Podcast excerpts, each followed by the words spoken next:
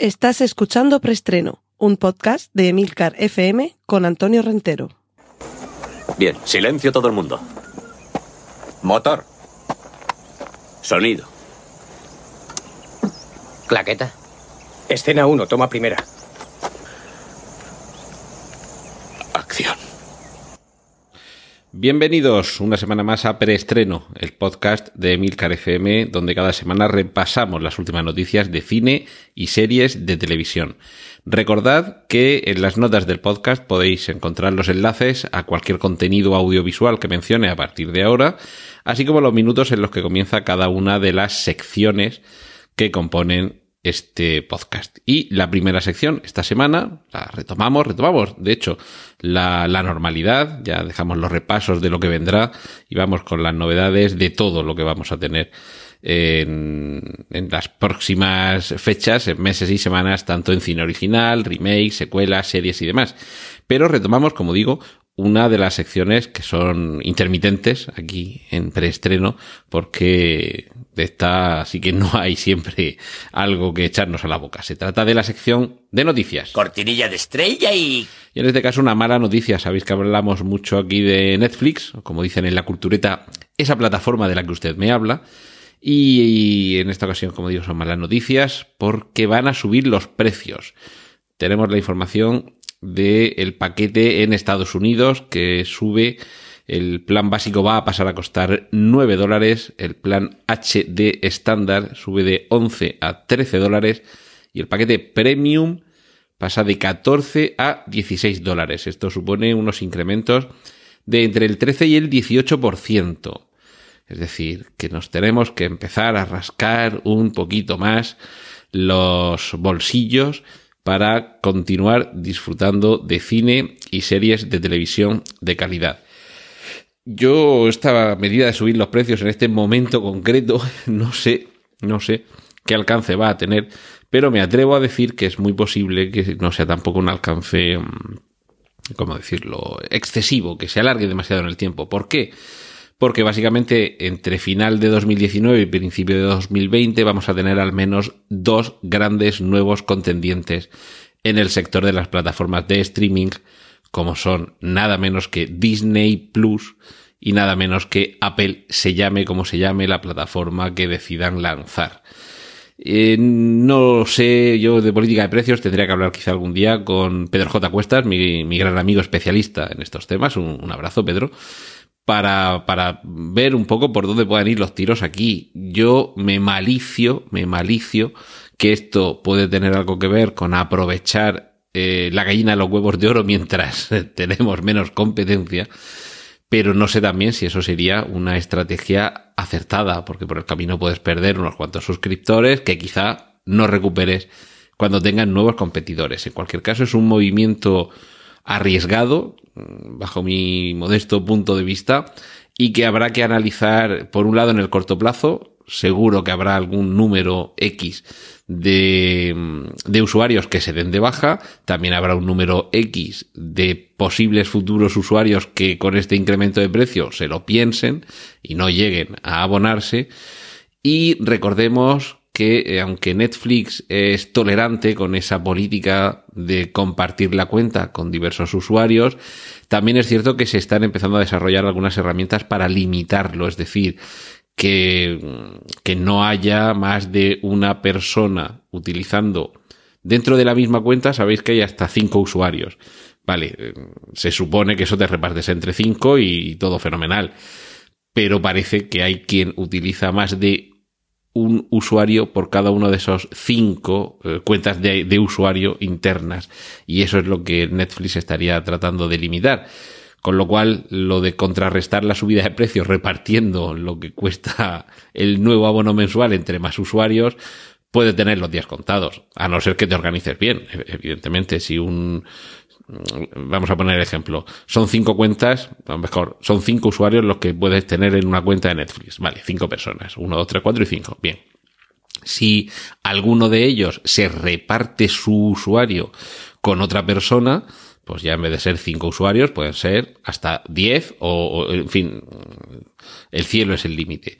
El único problema es que cada uno de esos usuarios que comparten a su vez uno de esos usuarios de cada cuenta tendrían que ponerse de acuerdo para no utilizarlo al mismo tiempo. Eso sería lo que Netflix trataría de limitar y eso es tan sencillo como comprobar que las IPs no se corresponden con eh, conexiones remotas que suceden al mismo tiempo, porque está claro que si el usuario 1 vive en el área geográfica de la IP 2020-2020, al mismo tiempo, ese mismo usuario no puede tener una sesión abierta desde la IP 3030-3030.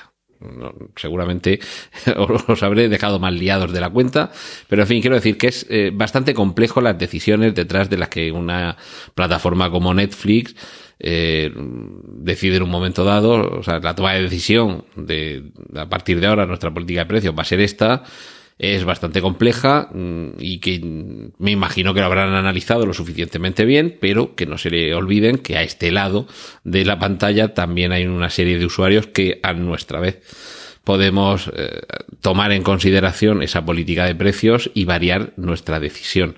En un momento en el que hay cada vez más competidores de mayor calidad y que además, pues como digo, estamos a meses vista de que surjan en el mercado quizá los dos competidores más importantes que puede tener Netflix. Eh, por un lado, por catálogo. Disney está claro que tiene uno de los catálogos más potentes en, el remoto pasado del, contenido. Eh, los clásicos Disney. En el pasado más reciente, años 70, 80, 90, con las franquicias pertenecientes a Lucasfilm. Y ya a partir de este, de este siglo XXI, en el que estamos inmersos en este universo Marvel, este universo cinematográfico Marvel tan rico, tanto en, cine como en televisión, eh, está claro que la oferta dentro de la plataforma de streaming Disney es inmensa. Y por otro lado, mm, contando con un catálogo muy reducido, porque están todavía edificándolo en cuanto a catálogo de producción propia, tendríamos a Apple, que Apple lo que tiene es la gran ventaja de ese pozo sin fondo en el buen sentido de disponer de más de 250 mil millones de dólares en metálico, no en inmovilizado, en inversiones, en valor bursátil, acciones, no, no, en perrique, en perrique, ahí a. Eso, perdona el que utilice términos técnicos de, de, economía, pero claro, disponen de mucho dinero para poder llevar a cabo producciones propias tanto de cine como de televisión.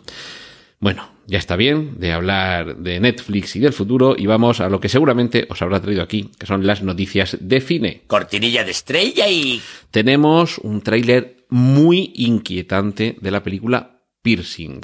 Es una película que es, podríamos decir que si David Lynch y Tarantino, por ejemplo, y Cronenberg tuvieran, Edgar Wright, eh, tuvieran un hijo entre los cuatro, podría ser el director y el guionista de esta película. Echadle un vistazo al tráiler de Piercing. Eh, nos lleva por unos lugares muy poco frecuentemente transitados en el cine mainstream. Casi se nos parece más a... Voy a añadir un, un quinto elemento a la función. Nicholas Winding Refn lo vamos a dejar ahí. Fijaos en la mezcla, ¿eh? Pues, mm, como digo, nos lleva por unos territorios transitados no por el cine mainstream, sino por producciones un poquito, no de serie B en cuanto a calidad, sino de presupuesto, cine un poquito gore y desagradable. Seguramente esta película no lo va a ser, quiero decir que es eh, la ambientación, la situación, la estética pero mucho más refinada y con mucha más calidad de la que nos puede remitir a, películas incómodas. Mm, quizá el torture porn sea demasiado, pero en fin, por ahí un poco va la cosa. Pero en este caso, con quizá con más, algo más de clase. Y desde luego, mm, yo creo que promete que pasemos un rato muy incómodo en, ante la pantalla. Echadle, echadle un vistazo al tráiler de Piercing. Y si tenéis ya digo que no creo que sea una película visualmente desagradable, no creo que veamos tripas, ¿vale? Pero creo que sí va a ser una película muy incómoda. Y me recuerda, si sabéis qué película es Hard Candy, una, una película que tiene ya unos cuantos años, que está protagonizando. Ahora, perdonad que ahora no me vengan los nombres de los actores a la, a la cabeza, pero bueno, básicamente el, el, protagonista masculino era el que interpretaba al, al búho en Watchmen y la protagonista femenina era la que conocimos con la película Juno. Perdona que no, recuerdo ahora mismo los nombres de memoria de estos actores, pero esa película, Hard Candy, ese proceso de incomodidad que siente el espectador, creo que es un poco lo que nos propone Piercing, pero quizá con un estilo mm, visual mucho más atractivo. Me remito a estos nombres que he mencionado antes de, directores en cuanto a puesta en escena y, ambientación, eh, encuadres y sobre todo eso, ya digo, el estilo. Muy, muy inquietante. Lo que quizá no sea tan inquietante, pero no menos deseable llega, eh, esperar que llegue a las pantallas, es la próxima película de Brad Bird, el director de, por ejemplo, Los Increíbles. Va a ser nada menos que un musical compuesto por Michael Giacchino. chicos, chicas, si esto no promete, yo ya no sé qué anunciar en esta, en esta sección de noticias de cine. Y hace unos años nos sorprendió muy gratamente la película La Red Social, uno creía que no habría una forma, digamos, con personalidad, que, que, te mantuviera tenso eh, en la butaca durante todo el metraje, de contar algo como el nacimiento de Facebook. Pero se consiguió David Fincher, eh, bueno, una, una triada entre el director David Fincher, el guionista Aaron Sorkin y la increíble música de Atticus, de Atticus Ross. Pues ahora podrían volver porque Aaron Sorkin quiere hacer la red social 2, cosa que tiene todo el sentido. Y es posible que todavía en el futuro, dentro de unos años, si llegara a convertirse en realidad este, este sueño de, de, Aaron Sorkin de hacer la red social 2, yo no descarto que en unos años incluso se pudiera hacer la red social 3, los tres momentos, los, los tres actos aristotélicos de planteamiento, nudo y desenlace y ahora nos tocaría desde luego la parte del nudo, la parte de saber en qué momento de, de cruce de caminos se encuentra Facebook. ¿Quién no querría ver eso si lo dirige Fincher, lo escribe Sorkin y la música pertenece a Atticus Ross? Cortinilla de estrella y... Y vamos ya con la sección de remakes y secuelas. Esta semana tenemos un montón de noticias de remakes y secuelas. Vamos a ver si da tiempo a todas. Tráiler de Los asesinatos de Amityville. Volvemos a esa casa terrorífica. Pocas novedades, sin embargo, en el nuevo tráiler de Aladino. Vemos alguna cosa más, pero tampoco se nos desvela gran cosa. Recordad Aladino, película en imagen real de la factoría Disney, adaptando su ya clásica película de dibujos animados. Dice en Robert Zemeckis que hay guion de Roger Rabbit 2 pero que Disney no está interesada en rodar esa película. Y yo me planteo, ¿por qué no añaden personajes de cómics Marvel y de Star Wars ahora que Disney tiene los derechos de todos esos personajes? Imaginemos el cruce entre Ready Player One y Roy Rabbit. Si Disney no quiere eso, en Disney son algo más tontos de lo que pensábamos. Seguimos con unas vueltas al pasado. En este caso, Kevin Smith confirma el, reboot de Jay y Bob el Silencioso. A mí, a ver, yo soy muy fan de lo que se denomina el View Universe, que es ese universo en el que transcurren las vidas de todos los personajes de Clerks, Mallrats persiguiendo a Amy y Jay Bob el Silencioso. Pero lo que más me ha sorprendido este anuncio es que la foto, no sé si ha sido a través de Instagram, que ha difundido Kevin Smith, eh, haciéndonos partícipes de este anuncio, es que está, delgadísimo, está fenomenal. Kevin, tío, pásame la receta. ¿Qué es lo que has hecho? Es, casi parece Robert Downey Jr. En fin, tráiler de Feliz Día de tu Muerte 2. Continúa, en fin, el cine de terror también es lo que tiene. Cuando funciona la fórmula y el público lo refrenda con un éxito en taquilla, ¿cómo no aprovecharlo? Y realmente la fórmula de Feliz Día de tu Muerte 2 no era lo más original del mundo.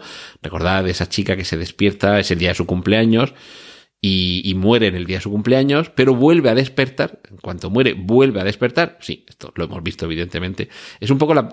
A ver, Feliz Día de tu Muerte es un poco una mezcla entre eh, Atrapado en el Tiempo, el Día de la Marmota, y Destino Final. Ahora después hablaremos de Destino Final. Y la cuestión es que funciona, funciona, no es que sea un gran clásico del cine de terror, pero funciona. Y claro, ¿cómo no vamos a volver a ese universo? Eh, decía que hablaremos de Destino Final porque vuelve, vuelve Destino Final. Para mí, una de las sagas más originales de cine de terror. En cuanto, en cuanto, vamos a limitar estas mejores sagas de cine de terror. Mejor de los últimos tiempos y mejor en cuanto a la causa de la muerte. Dentro de la originalidad que puede tener Saw, eh, eh, que, que la tiene. A mí, Destino Final, lo que más me gusta es que no hay un malo no hay un espíritu, no hay un asesino, no hay alguien que regresa de la muerte, no hay una maldición. No, es simplemente la muerte, como decía Pérez Reverte, Arturo Pérez Reverte, paisano de aquí de, de Cartagena. Morirse está chupado. Y eso es precisamente lo que hace más terrorífico Destino Final, toda esa saga, porque te das cuenta de que cualquiera o casi cualquiera de las muertes que ves en la pantalla te podrían pasar a ti. Eh, sabemos que no va a venir Norman, bueno, que, no vamos a ir nosotros al motel de Norman Bates, que Jason no va a venir a por nosotros, que de nuestras pesadillas no va a salir Freddy Krueger a rajarnos con su guante de cuchillas afiladas. Sabemos que todo eso no va a pasar pero todo lo que pasa en Destino Final sí que podría pasar. Que te cueles una noche en el Leroy Merlin y que se te caiga todo lo que hay ahí en las estanterías encima y te apiole, que no, recuerdo si esa era la segunda o la tercera película, que cuando llegan ahí al, al, gran almacén de estos de herramientas y de material de bricolaje, dices, pero a ver chicos, si sabéis que la muerte os está persiguiendo, no os metéis en un sitio en el que yo creo que son mortales hasta las etiquetas adhesivas de los productos. Pues eso, Destino Final vuelve a la carga con un reinicio. No si no habéis visto la saga, no os destripo, pero es una saga que se cierra a la perfección. Vamos a dejarlo ahí. Entonces me imagino que lo que se tratará ahora es seguramente de, de volver al principio, volver a contarnos todo pero bueno, claro, ambientado en la época en la que estamos ahora, eh, la década del 2020 casi. Primeras fotos de rodaje de Rambo Last Blood, Última Sangre. Recordemos que la primera película, que aquí en España conocimos como Acorralado, tenía como título original First Blood, Primera Sangre, es decir, que también aquí parece que, que se quiere cerrar el círculo y tampoco estaría mal que se cierre, que ya está un poquito mayor eh, Sylvester Stallone. Quizá el personaje no esté agotado, quizá el personaje, ya que estamos en la sección de noticias de remake, secuelas y demás hierbas, aguante un reinicio con otro actor, pero yo creo que ya la, fórmula se está empezando a agotar y, quizá mejor dejarlo ahora.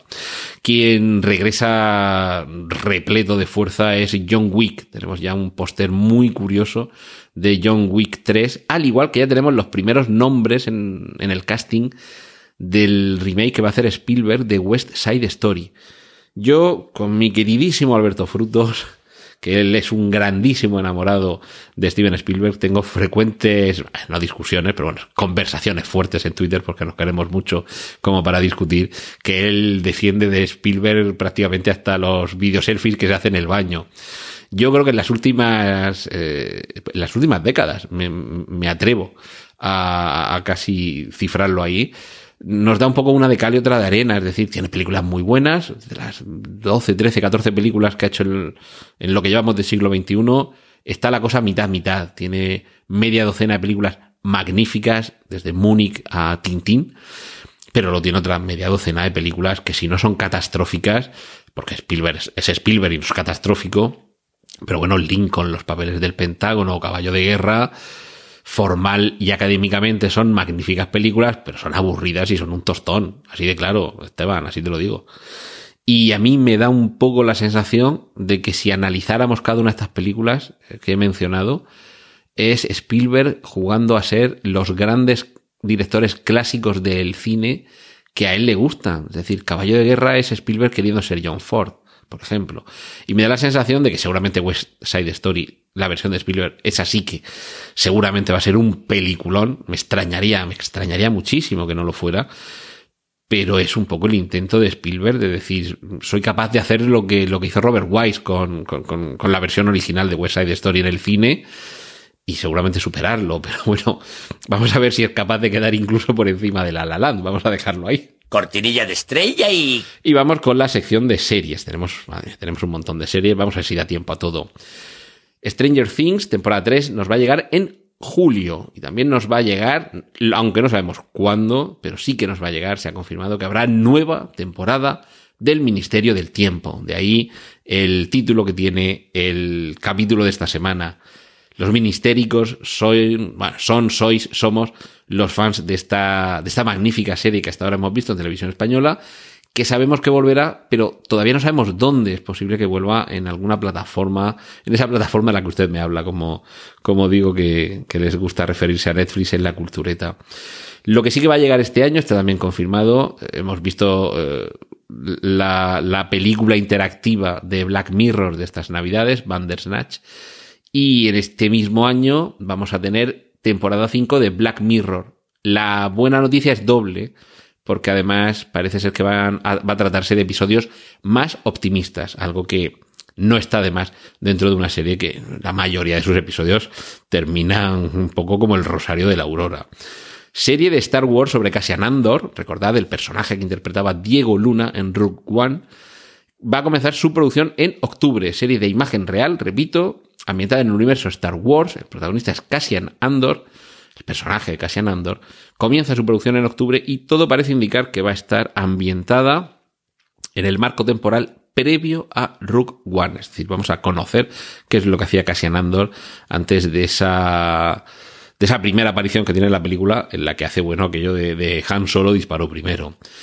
A ver, tráiler eh, de Warrior, una serie que dirige Justin Lee, director de algunas de las entregas de Fast Furious y de algunos capítulos de, de True Detective, basada, mucho cuidado, en una idea inédita de Bruce Lee, una idea que en su momento, y yo recuerdo hace bastantes años haber leído yo, como quizá otros tengan un pasado muy difícil de, de confesar, si han sido tunos, por ejemplo, en mi caso, parte del pasado quizá complicado de, confesar es que durante unos cuantos años, como una década y media o así, estuve practicando artes marciales, taekwondo y hapkido, llegando a cinturones de estos de color oscuro. Y, en esa época pues, leía bastante sobre el tema. Y sí que recuerdo haber leído en alguna biografía sobre Bruce Lee que había desarrollado un concepto de, serie de televisión. Y es este el que ahora se ha llevado a efecto. Warrior, guerrero, como digo, la, la, Justin Lee, el director, y está basada en, en, una idea que hasta ahora nadie se había preocupado de desarrollar. Una, una serie de artes marciales que ponga Warrior, eh, idea original de Bruce Lee, eh, está claro que a poco bien que la hagas, seguramente va a ser una serie que dé mucho que hablar y que seguramente a los amantes del cine de acción, de, todo lo que tenga que ver con, con, las artes marciales, Oriente y demás, pues les va a encantar. Y además la prueba la tenéis en el tráiler, tiene, tiene muy buena pinta. La que tiene buena pinta, pero ya se está acabando, es Vikingos, que acaba en su sexta temporada, pero podemos respirar tranquilos, o podéis respirar tranquilos, los superfans de, Ragnar Lockwood, la Gerda y compañía, porque ya se está preparando un spin-off. Es decir, esto de, vikingos no se acaba con el, con el fiordo, que hay mar para seguir. Tenemos un tráiler, yo diría que alucinógeno, de una serie que se titula Weird City. Bueno, Weird, escrito W-E-I-R-D, que creo que se pronuncia Weird. Weird City sería algo así como ciudad rara, ciudad raruna, que diríamos por aquí por Murcia y Albacete. Eh, esta serie es eh, obra de Jordan Peele, eh, ya sabéis, el director de Déjame salir, y viene a ser algo así como una mezcla entre Black Mirror y Twilight Zone. Vamos, en fin, por, por, ubicar un poco el, el, terreno en el que estamos pisando. Y Jordan Peele no se queda ahí, no, no nos va a dejar solamente con esta con esta serie, sino que también vamos a tener una serie mm, producida por Jordan Peele en la que Al Pacino va a ser un veterano cazador de nazis. Esto sí que pinta cada vez mejor y me alegro de que se le vaya concediendo crédito a alguien como Jordan Peele que tiene estas ideas tan interesantes. No sé si recordáis hace unos años, pocos, pocos años, una película que se, eh, se titulaba Hannah, escrito con H al principio y al final y con dos Ns en medio. Hannah, una película protagonizada por, vamos de nuevo con las pronunciaciones, se escribe Saoirse Ronan, pero como ella misma en algún programa de televisión ha explicado, se pronuncia algo así como Serse, ¿vale? Serse Ronan. Eh, acostumbrémonos, si decíamos eh, Ian en lugar de Ian, Ian Fleming, por ejemplo, o decimos Son Connery y no Sean Connery, pues en este caso vamos a aprender que en lugar de Saoirse se dice Serse Ronan y ella era la protagonista de la película, pero ahora va a haber serie de televisión. Recordemos, era la historia de una, una joven que había sido adiestrada por su padre, que era una especie de agente secreto, y para que ella fuera capaz de sobrevivir ante las circunstancias más adversas, la había sometido a un duro entrenamiento. Y claro, pues llega un momento en el que tiene que poner en práctica ese entrenamiento. Eso es lo que vamos a ver en esta serie. En marzo, que muy poquito, se va a estrenar la serie Lo que hacemos en las sombras, que también adapta la película del mismo título. Eh, una comedia muy divertida, por lo menos la película, me imagino que la serie seguirá en la línea. Una película, como digo, muy divertida, en formato falso documental, sobre cómo viven en el mundo moderno eh, cuatro vampiros que cada uno además es un tipo distinto de vampiro, que comparten piso. Tenemos desde un vampiro un poco rockero, estilo Lestat, de entrevista con el vampiro, al vampiro más clásico, estilo Nosferatu. Y, bueno, es un poco cómo se, cómo se desenvuelven en su vida cotidiana en el mundo actual. Eso, la película, ya digo, era muy divertida y, la serie, imagino que andará por ahí. True Detective, que es la temporada 3, yo creo que si no se ha estrenado ya le faltan horas. Eh, True Detective va a continuar y va a continuar, ojo, porque Nick Pizzolato, el, el, guionista, el alma mater de las historias que se nos cuentan en esta serie, dice que tiene una idea muy loca, eh, entre comillas, subrayo y con negrita y cursiva ese, muy loca, para esa cuarta temporada pues no sé cómo de loca será, ni qué será, pero por favor llévala a cabo y, que la veamos. Y la última noticia de esta sección, habíamos hablado antes de vikingos, Travis Fimmel, que es el protagonista, va a estar en una nueva serie de televisión en la que se va a interpretar el papel de un androide que criará a dos niños, un niño y una niña, en una serie de ciencia ficción que es obra de Ridley Scott. Ahí lo tenemos, el señor Scott también quiere tener su serie de televisión. Cortinilla de estrella y... Y vamos rápidamente con la sección que dedicamos a los cómics. Vamos a ver si da tiempo a contar. Aquí también hay una... Bueno, vamos, noticias, rápida. Nuevo tráiler de Shazam, con pocas novedades también. Se confirma que el niño que se hizo amigo del personaje Tony Stark en Iron Man 3 aparecerá en Vengadores 4 ya se ha encargado un episodio piloto para que la Batwoman de Ruby Rose, interpretada por Ruby Rose, tenga su propia serie. Tenemos un tercer y muy marchoso, musicalmente muy marchoso tráiler de Capitana Marvel, que nos queda también muy poquito para ir al cine a verla. Está en preparación Venom 2, con la misma guionista que, que Venom a secas.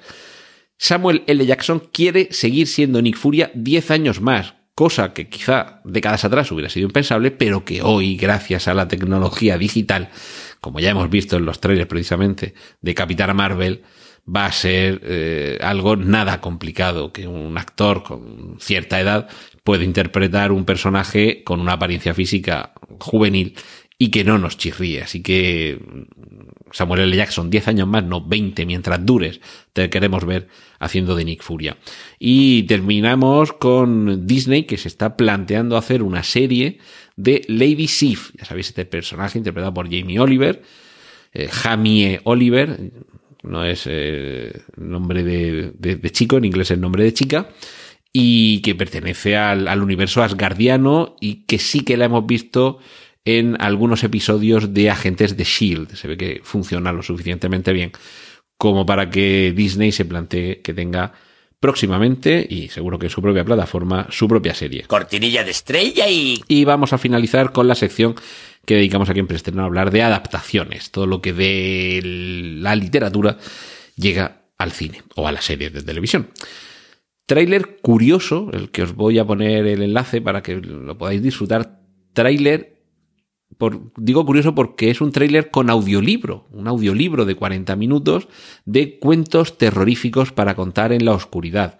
Una serie de novelas que en este mes de agosto se van a convertir en realidad visual de la mano de Guillermo del Toro. Si queréis saber un poco de qué va este universo, lo vais a poder escuchar, como digo, en este peculiar tráiler en formato audiolibro. Tenemos también las primeras imágenes y, y yo lo diré, y el primer tráiler de Juego de Tronos, que ya no es un teaser, sino ya es un tráiler en el que vemos ya algo un poquito más merecedor de la pena. Y noticias que tienen que ver con Dune, la adaptación de esta, por lo menos de la primera novela de esta saga de Frank Herbert, de la que ahora se va a encargar Denis Villeneuve, después de que haya habido un par de adaptaciones televisivas, en fin, visibles, pasables, y evidentemente la película mm, mítica con amantes y detractores por igual de David Lynch, producida por los De Laurentiis, con todo lo que ello comporta. Y ahora Denis Villeneuve tiene como fichajes para su versión a Dave Bautista, que parece que, por, en fin, por, por, su aspecto físico, parece más que claro que sería interpretar el personaje llamado La Bestia, y Stellan Skarsgård, que probablemente interprete al varón Harkonnen.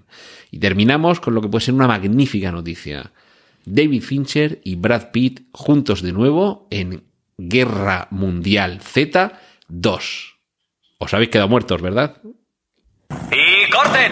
Gracias por escuchar Preestreno. Puedes contactar con nosotros en emilcar.fm barra preestreno, donde encontrarás nuestros anteriores episodios. Genial, la positiva.